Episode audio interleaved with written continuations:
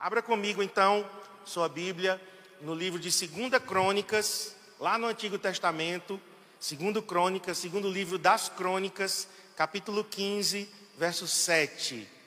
Eh, se tiver com dificuldade de encontrar crônicas, uma dica é o seguinte: abre a Bíblia no meio, que é Salmos, e vai de trás para frente, certo?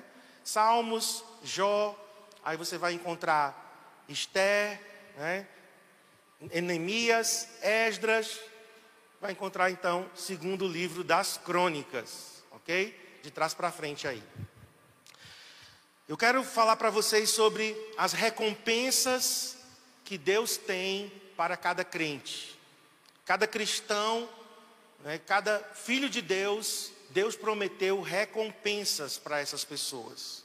Segunda Crônicas diz assim, 15, 7. Mas sejam fortes e não desanimem, pois o trabalho de vocês será recompensado. Mas sejam fortes e não desanimem, pois o trabalho de vocês será recompensado. Vamos orar. Senhor, em nome de Jesus, eu oro pela tua palavra, pelos meus irmãos que estão aqui, por aqueles que estão em casa, e eu peço que esse tempo onde estaremos compartilhando a tua palavra, o Senhor possa falar ao nosso coração eu sei que há recompensas para os teus servos, aqueles que são fiéis, aqueles que não desanimam, aqueles que são fortes, aqueles, Senhor, que amam o Senhor, são fiéis ao Senhor, servem ao Senhor de todo o coração. O Senhor prometeu recompensas e eu quero te agradecer, porque o Senhor é um Deus justo, diz a tua palavra. E eu quero pedir, fala ao nosso coração, Senhor, em nome de Jesus. Amém. Esse versículo aqui, irmãos, tem história, viu? Eu fui líder de jovens na primeira igreja congregacional, onde eu me converti, né? Onde eu nasci e me converti. E eu fui líder de jovens lá. E na nossa época, é, os jovens tinham o versículo tema, né? Que a gente chamava de moto. Olha o nome, moto. vamos agora ficar em pé e vamos recitar o nosso moto. É, e aí era 2 Crônicas 15, 7. Então, eu memorizei esse versículo. Né? Mas sejam fortes e não desfaleçam as vossas mãos. Isso aqui na revista atualizada. Né? Aqui a versão que eu coloquei é a nova Almeida atualizada. Mas o que eu memorizei é na revista atualizada. Mas sejam fortes e não desfaleçam as vossas mãos, porque a vossa obra tem uma recompensa. Aí todo mundo, 2 Crônicas 15, 7. Irmãos, a Bíblia está repleta de exemplos de pessoas que foram recompensados pelo Senhor. Recompensa fala de uma, um, um pagamento. Recompensa fala de um presente. Recompensa fala-se de um bônus que Deus dá. A Bíblia fala que pessoas que são fiéis, pessoas que são leais ao Senhor, Pessoas que permanecem, aqui diz, sejam fortes e não desanimem. Então, a recompensa vem na perseverança. Não basta a gente começar bem. Tem muita gente começando bem, mas não estão perseverando. Param no meio do caminho e desistem. O pai de Abraão foi um exemplo, né? O pai de Abraão, Terá, saiu da cidade de Ur, chegou no meio do caminho, em Arã, parou e morreu. Deus teve que chamar Abraão em Arã para que ele continuasse. Então nós somos discípulos de Abraão. Nós não paramos no meio do caminho. Amém?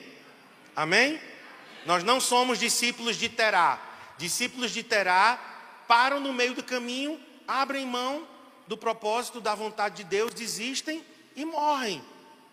Nós somos e diz o apóstolo Paulo em Romanos que nós seguimos as pisadas da fé do nosso pai Abraão. E Abraão foi um homem que obedeceu a Deus. Então há recompensas. Esse texto aqui estimula né, eu e você a nós sermos fortes, a não desanimarmos e a continuarmos na nossa caminhada cristã, servindo ao Senhor, irmãos. Né, eu quero desafiar cada um aqui, não apenas a ser fiel no coração. É importantíssimo. Né? E eu creio que é o principal, é ser fiel no coração, a fidelidade no coração, mas também a fidelidade em servir ao Senhor, em servir ao Senhor, servindo as pessoas que o Senhor coloca em nosso caminho. Então nós precisamos entender que o nosso trabalho será recompensado. Veja comigo Hebreus, Hebreus 6, verso 10. Vamos ler aí, carta aos Hebreus. Ele vai projetar. Porque Deus, olha que versículo. Deus não é injusto. Deus não é injusto para ficar esquecido do vosso trabalho e do amor que evidenciastes para com o seu nome, pois servistes e ainda servis aos santos. Deus é um Deus justo. E na justiça de Deus, por ele ser um Deus justo, ele recompensa, ele presenteia, ele dá galardões àqueles que são fiéis, àqueles que servem e continuam servindo.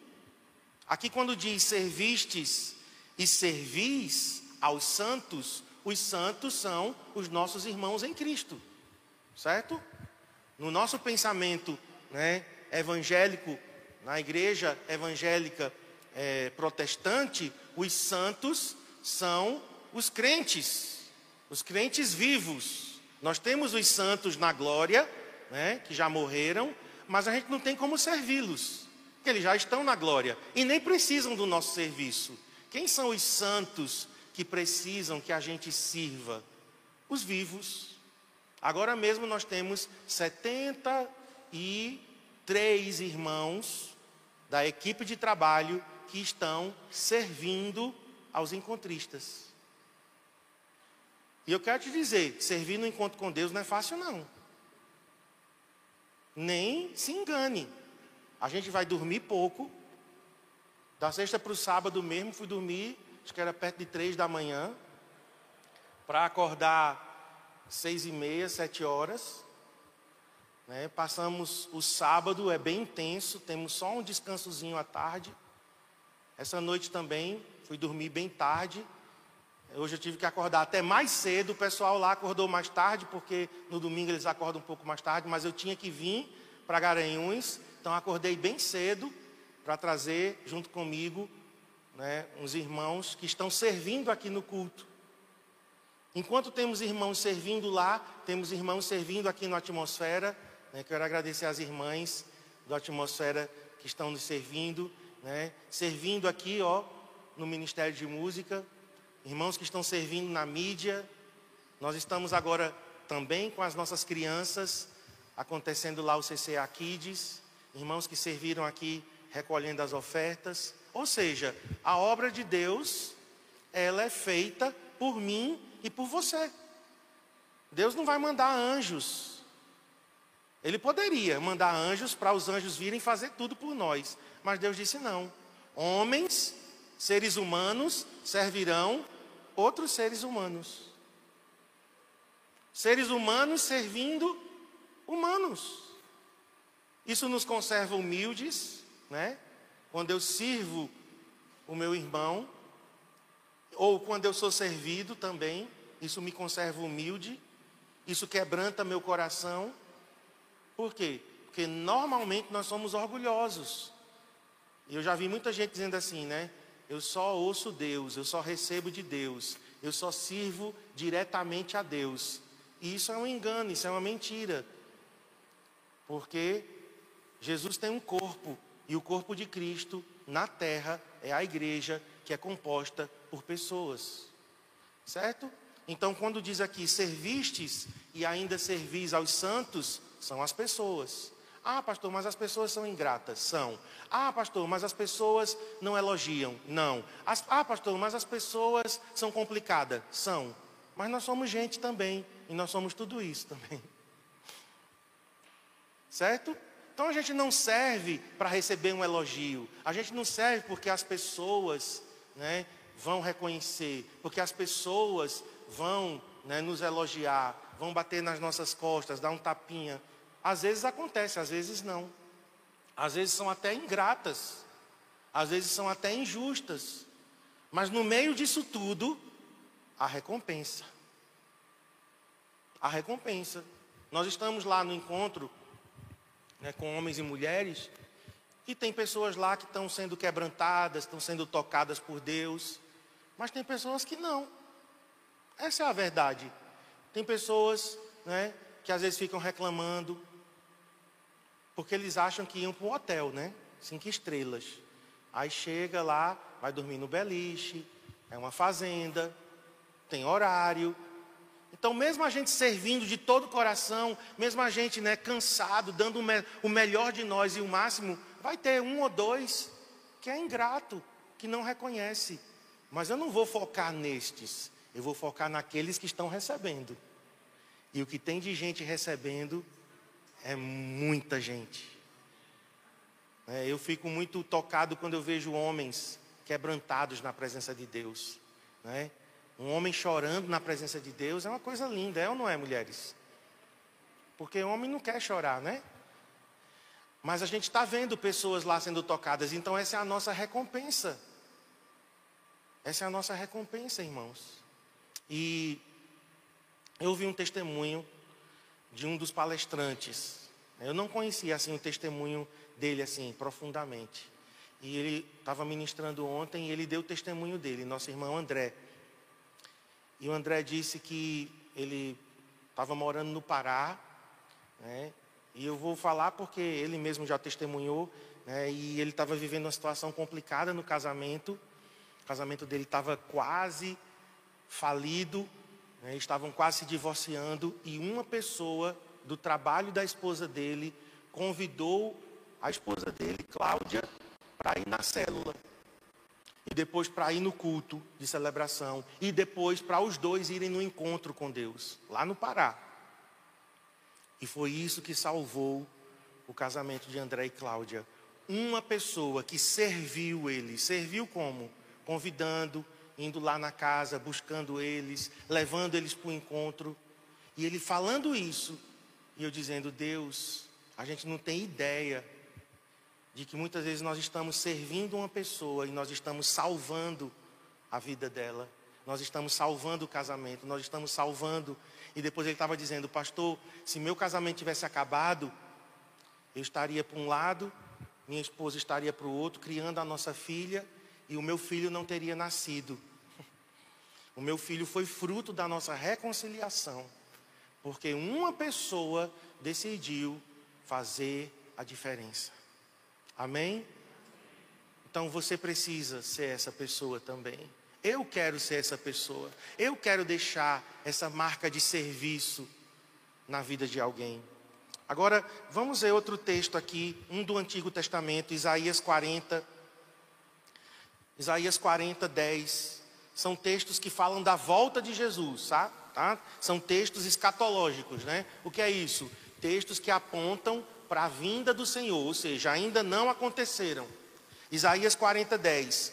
Eis que o Senhor, Deus, virá com poder, e o seu braço dominará. Eis que o seu galardão está com ele, e diante dele a sua recompensa. Isso aqui é no dia que Jesus voltar. No dia que Jesus voltar, o Senhor Deus virá com poder, o seu braço dominará, mas diz o que? que o galardão, que a recompensa está com ele, diante dele. Ou seja, Jesus vai voltar, mas junto com ele vem as suas recompensas, vem os seus galardões. Ele vai recompensar os seus servos, os seus filhos, ele vai recompensar a igreja. Então, no dia da volta de Jesus, será o dia das recompensas. Vamos ler agora Apocalipse 22, verso 12. É um texto também escatológico, né? um texto que fala da volta de Jesus. Apocalipse 22, 12. Eis que venho sem demora. Jesus está falando aqui, no último capítulo da Bíblia.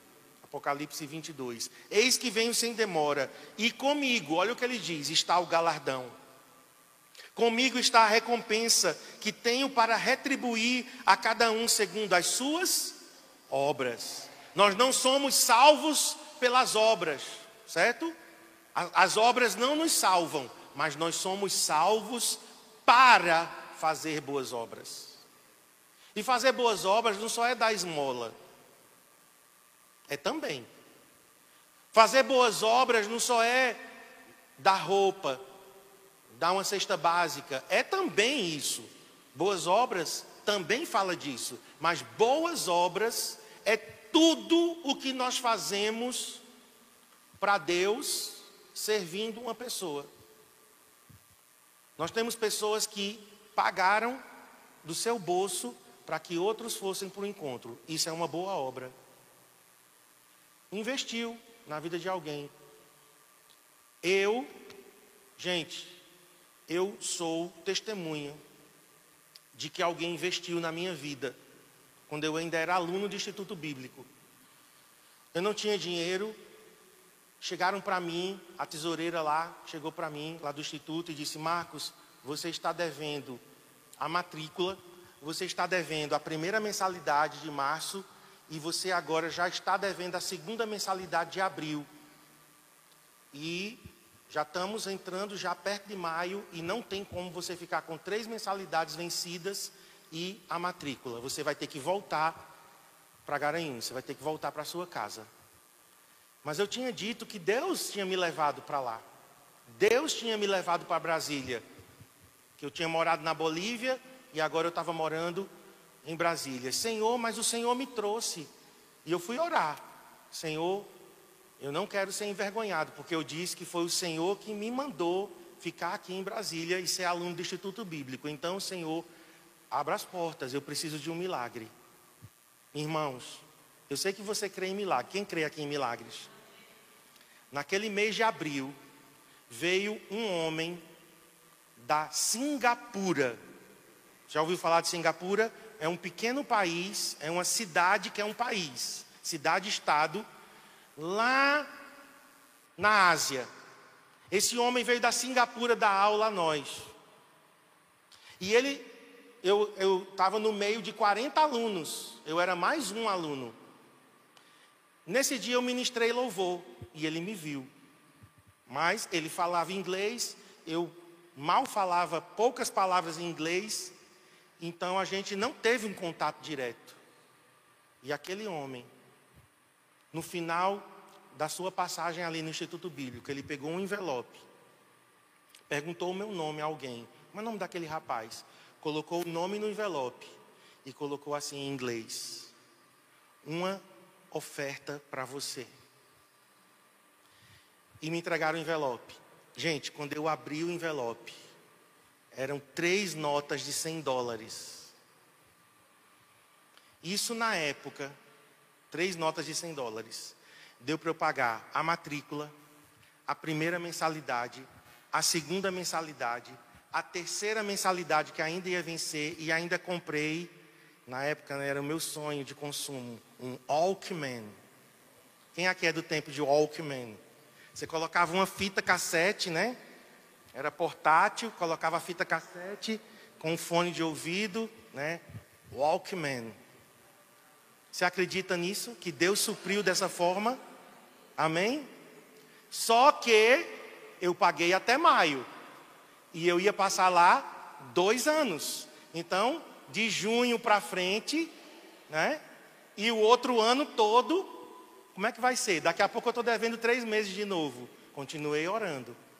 No mês de maio, nós fizemos um evento. Os alunos fizeram lá um, um evento, convidaram algumas pessoas da igreja, e no meio daquelas pessoas tinha um casal de empresários. Eles eram donos de uma loja, donos de uma pronta entrega de roupas, estavam lá, no meio da multidão lá. Eu também ministrei louvor e tal no final daquele culto, aquele casal chegou para o meu diretor e disse: Esse rapaz já tem mantenedor, já tem quem sustente, quem paga a mensalidade dele? Aí o meu diretor disse: Não, ele está em dias só até agora, até maio. Aquele casal disse: Pois a partir de junho até dezembro de 94, isso era maio de 93. O resto de 93 e até dezembro de 94, nós vamos pagar a mensalidade dele integral. Ele não precisa mais se preocupar com mensalidade. Ele só precisa agora se preocupar com o dinheiro para o dia a dia. Amém, irmãos? E por causa de Sai Rogers, ele já faleceu. Ele faleceu de câncer o ano passado. Por causa de Sai Rogers. E por causa de seu Messias e Dona Elma. Eles investiram na minha vida. E eu estou aqui hoje, fruto também, claro, não só foi isso, mas fruto de alguém que me serviu como? Investindo na minha vida financeiramente. Amém? Você pode aplaudir o Senhor?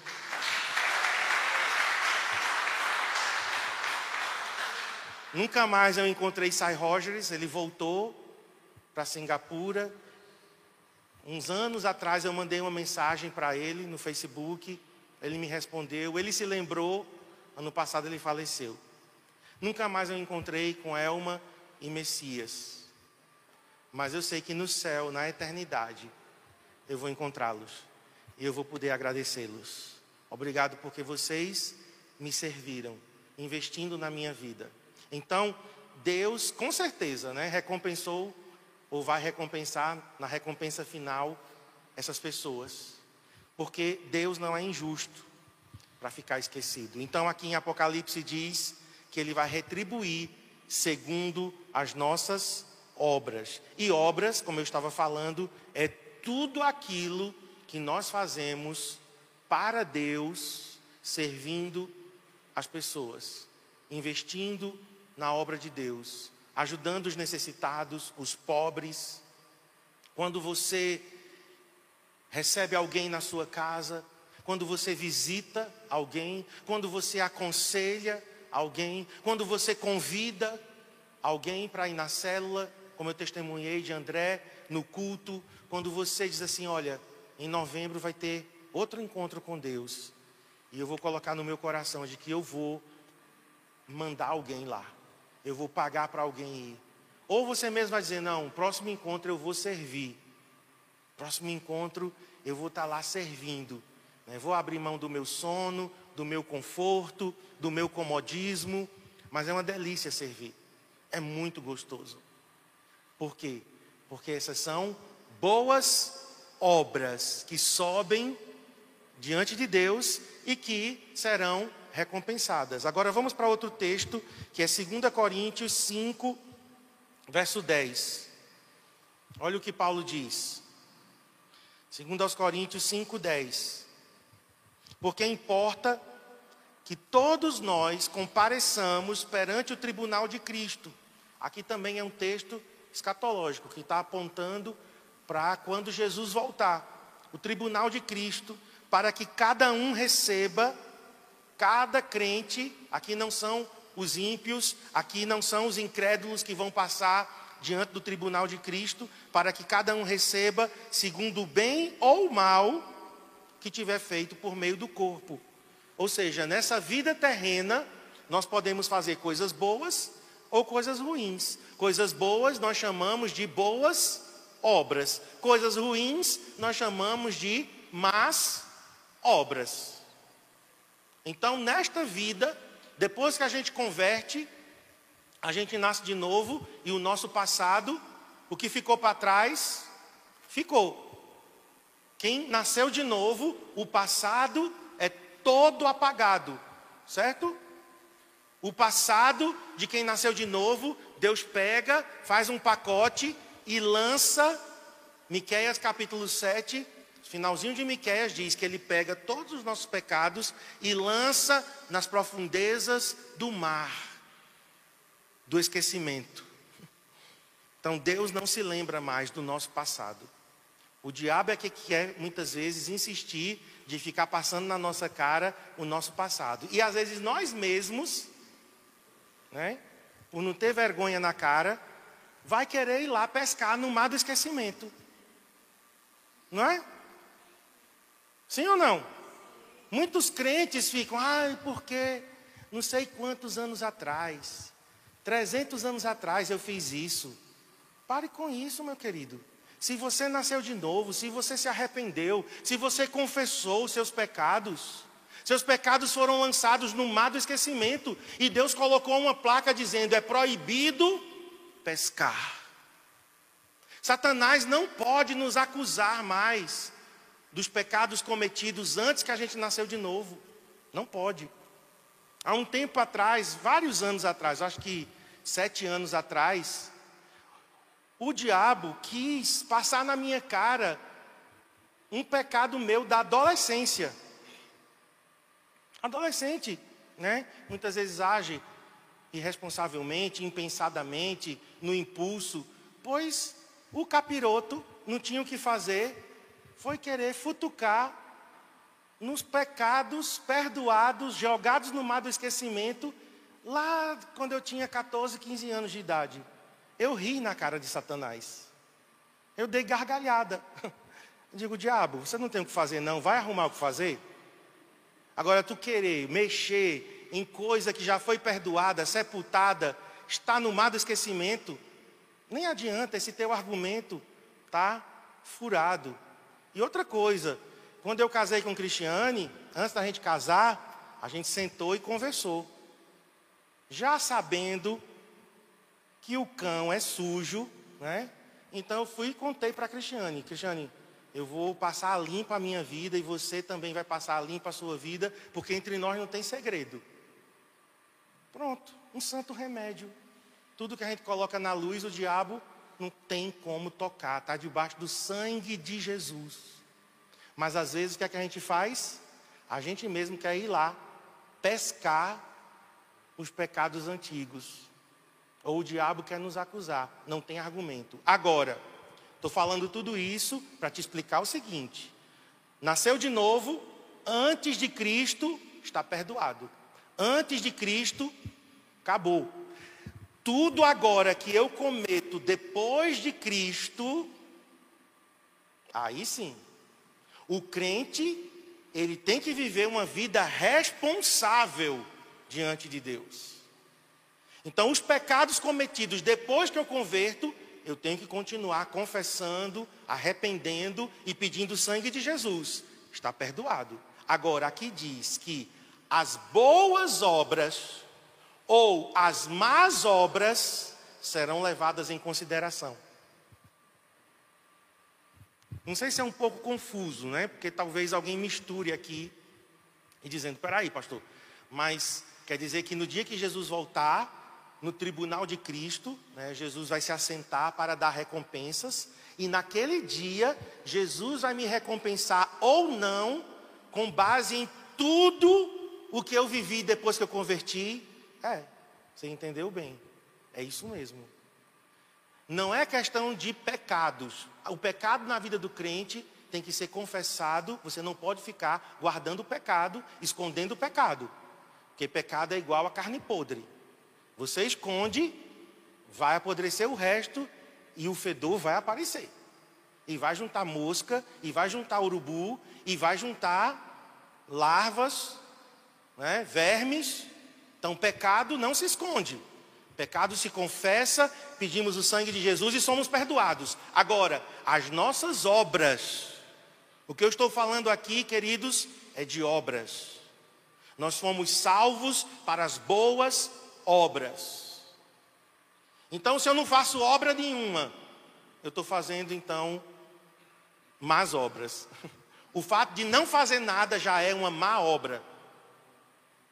Agora, quando eu me disponho a servir a Deus, a servir as pessoas, eu estou fazendo boas obras. E é isso que vai ser levado em conta por Jesus no tribunal de Cristo. Não é para condenar, certo? O tribunal de Cristo não vai condenar ninguém. Por quê? Porque só vai comparecer lá quem é salvo. Agora, o juízo final, o grande trono branco, Lá no final de tudo, quem vai, comparecer? Só os não crentes. E lá eles serão julgados e Deus vai, porque Deus é tão justo que ele vai explicar para eles por que, que eles estão sendo condenados. Mas o tribunal de Cristo é para recompensas. Agora eu quero terminar falando de algumas recompensas, algumas coroas que nós receberemos. A figura aqui é dos jogos, os jogos gregos, onde nasceram as Olimpíadas.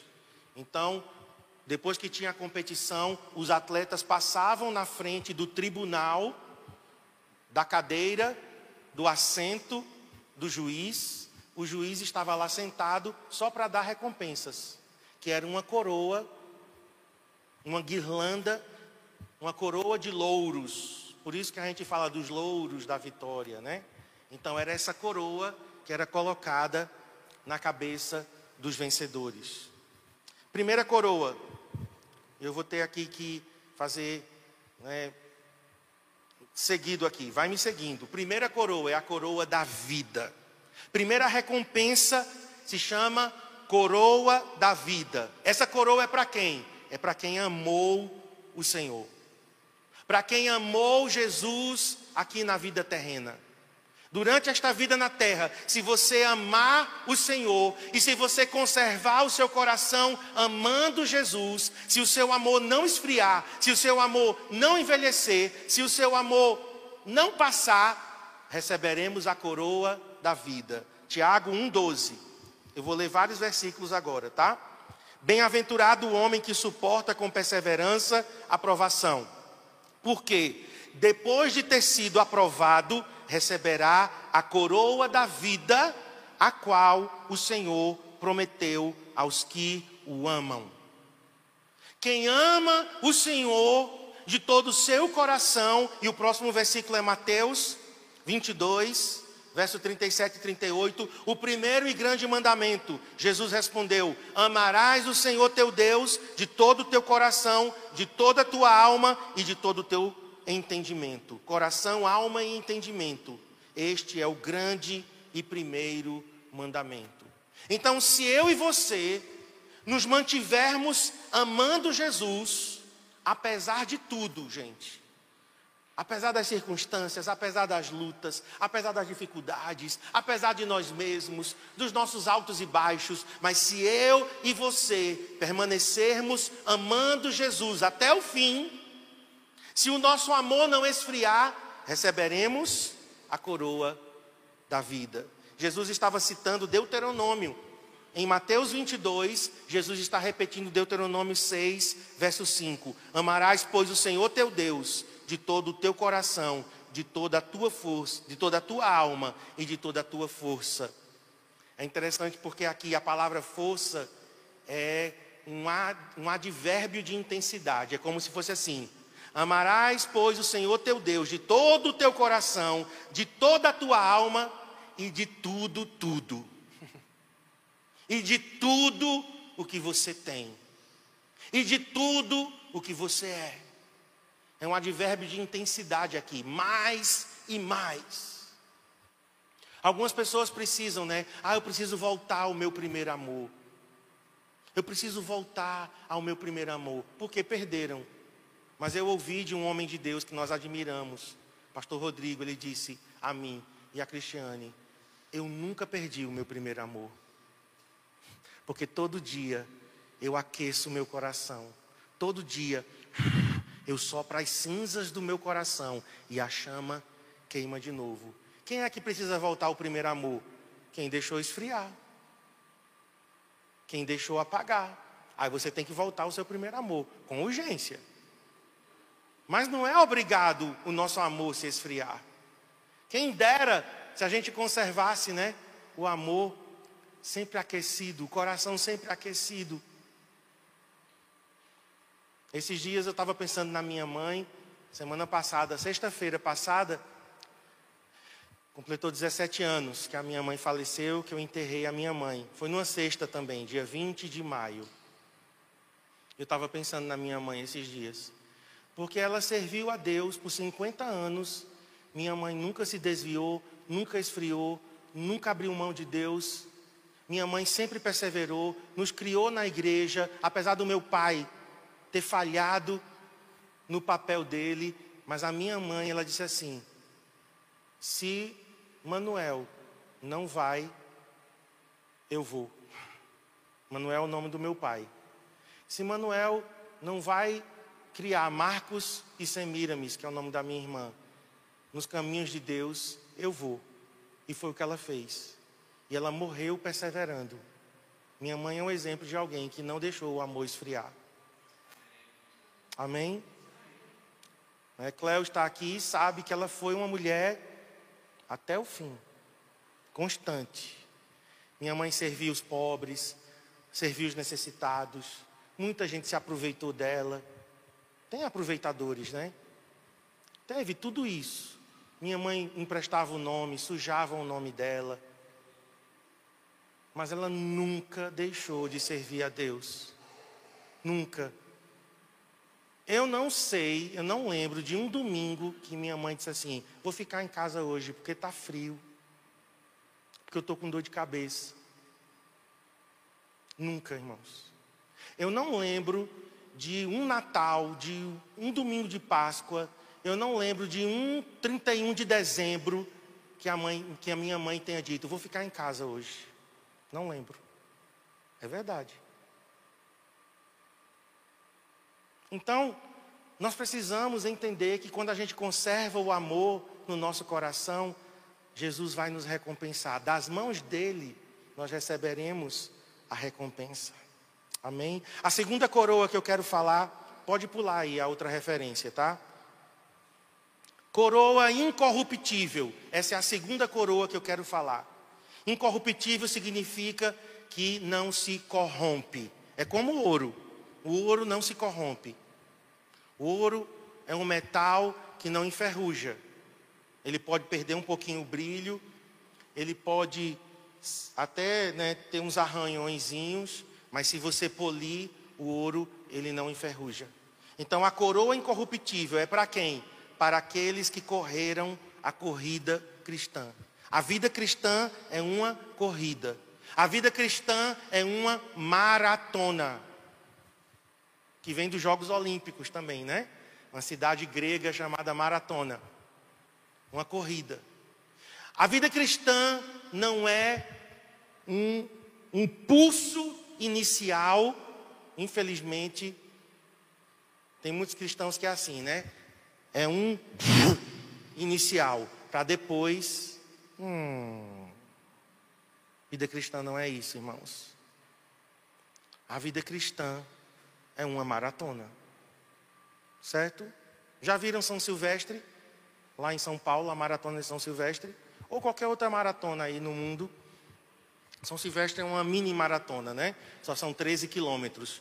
Mas tem maratonas de 42 quilômetros, que é a maratona mesmo. Sabe o que acontece no meio daquela multidão toda? Eu não sei se você já viu. São Silvestre eu já vi. Tem aqueles que são os empolgados, os enxeridos, os amostrados.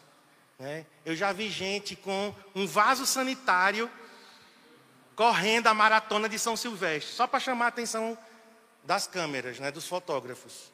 Tu acha que ele vai chegar na linha de chegada com um vaso sanitário na mão?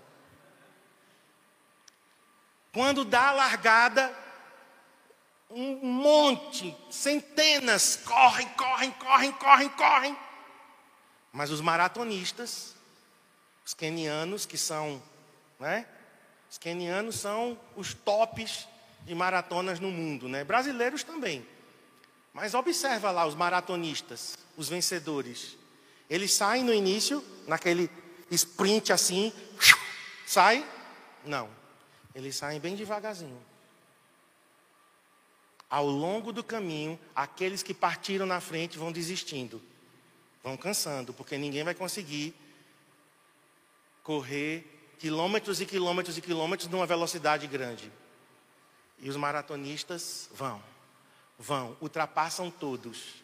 Aí, quando vai chegando perto da linha de chegada, aí sim, toda a energia que eles tinham, eles dizem: agora eu vou dar o último gás.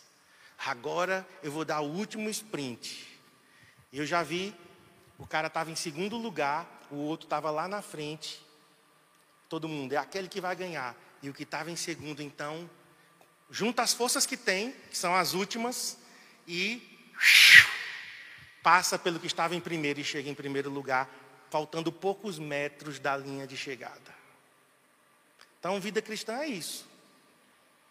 Olhe para mim, não importa como você começou.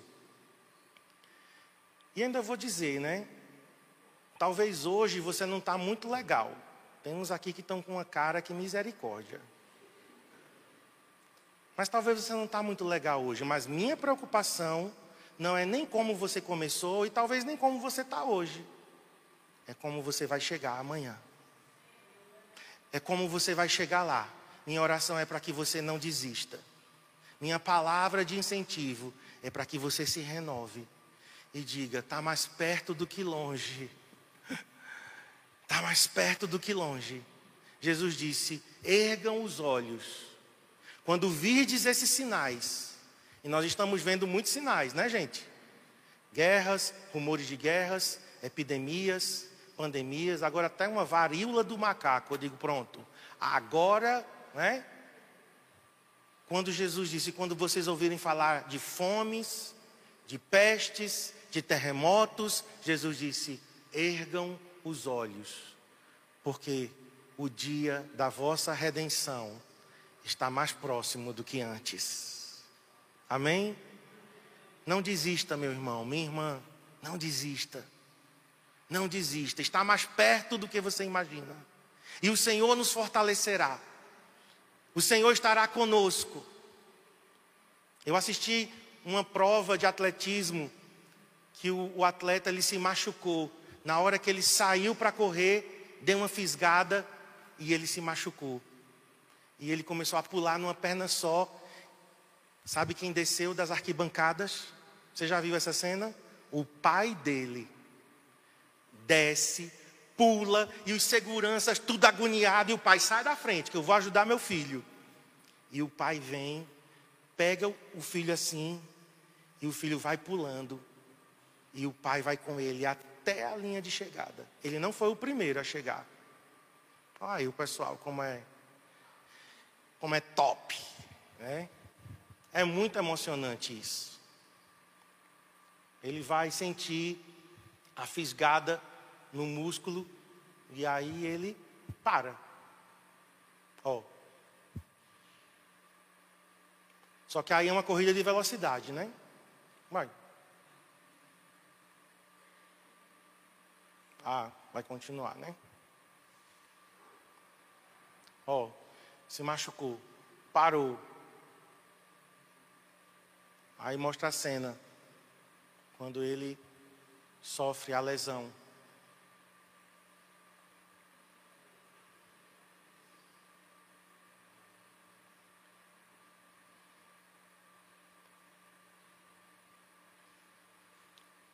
Aí os médicos vão para ajudar.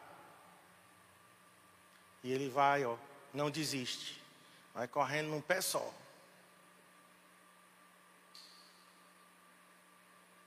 Talvez aquele homem disse assim: Você não precisa disso, para. Vai piorar a sua lesão. 200 metros da meta, da linha de chegada.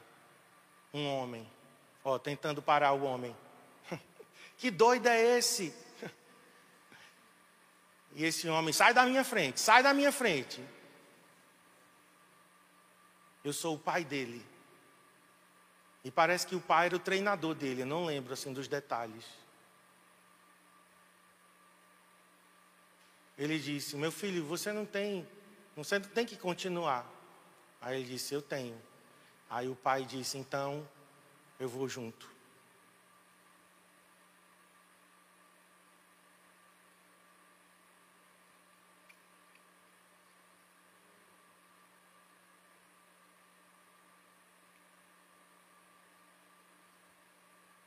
Quem lembra do ganhador dessa prova?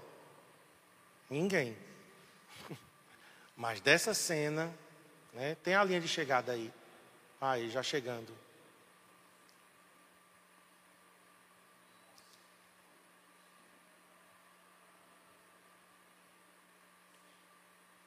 Desta cena, todos se lembram. Né, o Pai não vai nos deixar.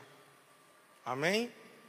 O Pai não vai te abandonar no meio do caminho. A gente às vezes vai ser lesionado, vamos ser feridos, né, mas não seremos abandonados pelo Senhor. Agora você não pode desistir. Certo? Esse pai aqui ainda disse assim: Não, meu filho, você não tem que fazer isso. Deus não vai dizer isso a você, não. Né, o pai ainda assim quis né, entendê-lo e tal. Ele disse: Não, pai, eu vou. Então o pai disse: Então eu vou junto. É uma decisão, irmãos, de correr a corrida. Olha 1 Coríntios o que diz, 9, 25. Todo atleta em tudo se domina, aqueles para alcançar uma coroa corruptível, nós, porém, a coroa incorruptível. Hebreus 12, 1. Portanto, nós também, Portanto, também nós, visto que temos a rodear-nos tão grande nuvem de testemunhas, desembaraçando-nos de todo o peso e do pecado que tenazmente nos assedia, corramos com perseverança a carreira que nos está proposta. Então, a coroa incorruptível é para quem corre a corrida cristã. Talvez não vai ser o primeiro a chegar, mas vai cruzar a linha de chegada. Não vai desistir. Eu não cheguei até aqui para desistir, irmãos. Não sei você, mas eu não. O preço que eu já paguei, a entrega, a renúncia, a obediência, chegar aqui para desistir? Não. Eu vou até o fim. Eu aprendi com a esposa do meu pastor. Ela dizia: Eu vou me arrastando, mas eu vou. Amém?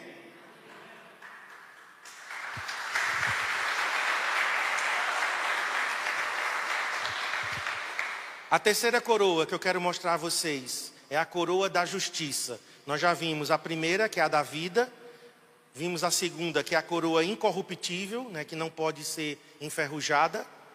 Agora a coroa da justiça, e essa é para quem ama não só Jesus, mas é para aqueles que amam a vinda de Jesus. Uma coisa é a gente amar Jesus, mas junto disso, nós temos que amar a vinda do Senhor. Nós temos que clamar, Maranata. E temos que viver uma vida de acordo com esse clamor. Não é só pedir, vem Jesus, vem Jesus. Mas eu vivo para que Ele venha. Eu vivo uma vida, um estilo de vida que faz com que Ele venha. Pedro diz que a gente pode apressar a volta do Senhor. Como? Vivendo um estilo de vida evangelizando, ganhando almas. O evangelho do reino tem que ser pregado a todas as nações, então Jesus volta. A noiva tem que ser preparada. Então, aqueles que amam a vinda do Senhor. Olha 2 Timóteo que diz. 2 Timóteo 4:8. Já agora a coroa da justiça me está guardada Coroa da justiça me está guardada, o qual o Senhor, reto juiz, me dará naquele dia. Que dia? Aquele que eu falei que compareceremos diante de Jesus. E não somente a mim, Paulo está dizendo, essa coroa não é exclusiva minha, mas também a todos quantos amam a sua vinda. Se nós amarmos a vinda do Senhor, se a gente viver não só uma vida terrena, consumista, materialista, centrada em nós mesmos, centrada nos nossos problemas, porque nossos problemas nos consomem, nossos problemas nos sufocam. Gente, problema não deixa de bater na nossa porta. É igual a dívida. É igual a conta. Eu digo, eu queria uma trégua. Né? Por que é que não passa um mês sem chegar a conta de luz, internet, plano de saúde? Podia né, dar uma tréguazinha, um mês pelo menos. Problema é igual a conta. Todo dia bate a nossa porta. Nós não podemos ficar centralizados, afundando nos nossos problemas. Nós temos que olhar para o alto. Senhor, eu amo a tua vinda, eu anseio pela tua vinda e eu estou vivendo um estilo de vida que faz com que o Senhor volte. Amém? 1 Coríntios 16, 22. Se alguém não, não ama o Senhor, seja maldito, seja anátema. E Paulo então diz a palavra aramaica, maranata. Maranata significa vem, Senhor. Vem, Senhor. É um desejo, é um anseio. O Espírito e a noiva dizem: vem. Mas eu não posso pedir para Jesus vir se eu estou vivendo minha vida de qualquer jeito. Jesus vai olhar para mim, tu estás pedindo para eu voltar, e olha como tu estás vivendo. Você não está compatível com o seu clamor. Então, eu amo Jesus, eu amo a volta do Senhor. A quarta coroa, estamos quase terminando, é a coroa da glória. E essa daqui é exclusiva para um grupo de pessoas. E glória a Deus porque eu me incluo nelas, né? Não me envaidecendo ou me orgulhando, né? Mas aqui diz: para aqueles que pastorearam o rebanho de Deus, para quem cuidou das ovelhas do Senhor. E eu acho que Deus né, disse assim: não, o ministério pastoral é um ministério doído, é um ministério punk, pauleira, você cuidar de pessoas. E nessa época, né, acho que os meus pastores, eles pastorearam em uma época que era um pouco mais fácil. Sempre foi difícil, mas era um pouco mais fácil. As pessoas de hoje estão mais exigentes. As pessoas de hoje estão mais indiferentes. As pessoas de hoje, elas estão com o coração mais endurecido. Então, pastorear hoje, irmãos, é uma tarefa. E eu me identifico com os meus colegas que estão pastoreando. Então, para os pastores. Agora, pastor não só é aquele que foi ordenado. Um líder de célula para nós é um pastor. Um supervisor é um pastor. Uma pessoa que discipula outra pessoa é um pastor. É um pastor leigo. E aqui diz, olha, 1 Pedro 5,4: Pastoreai o rebanho de Deus que há entre vós. Ora, logo que o Supremo Pastor se manifestar de novo na volta de Jesus, recebereis a imarcessível. Imarcessível significa que não murcha. A coroa era de louro, era uma plantinha verde, e Jesus está dizendo, ela nunca vai deixar de ser verde. A coroa de glória, a imarcessível coroa de glória. E por último, para a gente orar, a coroa da vida. Então falei, vamos, vamos recapitular. Coroa da vida é a primeira e a última. Coroa da vida é para quem amou o Senhor. Coroa incorruptível para quem correu a corrida cristã.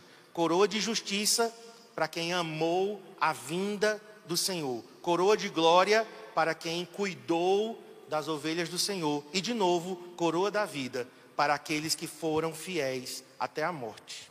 Apocalipse 2:10. Nós vamos encerrar com esse versículo para a gente orar. Não temas as coisas que tens de sofrer. Eis que o diabo está para lançar em prisão alguns dentre vós, para ser dispostos à prova, e tereis tribulação de dez dias. Ser fiel até a morte, e dar-te-ei a coroa da vida.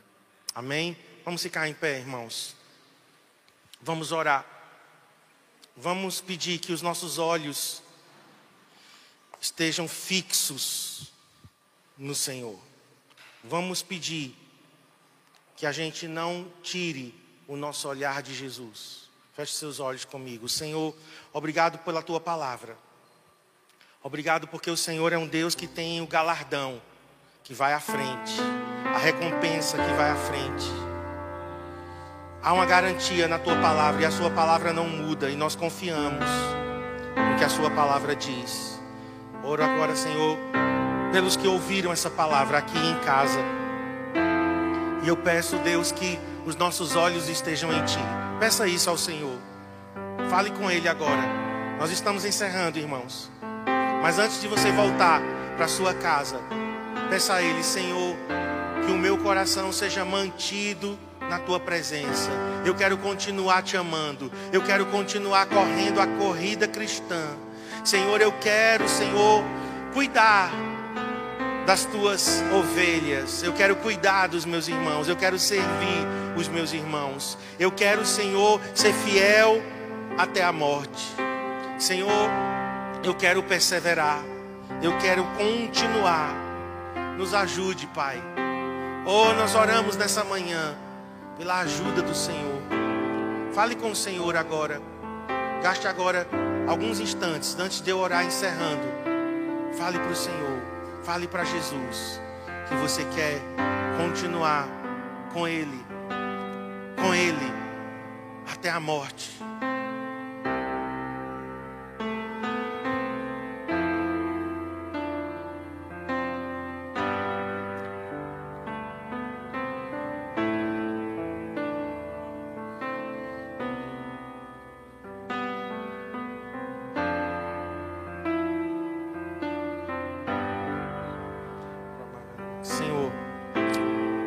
entregamos a Ti nossas vidas. Quero abençoar meus irmãos, abençoamos o retorno dele, deles aos seus lares o restante desse domingo, essa nova semana. Que a graça do Senhor Jesus, o amor de Deus o Pai, a comunhão do Espírito Santo seja sobre a tua vida. Abençoamos o teu retorno agora, em nome de Jesus. Amém.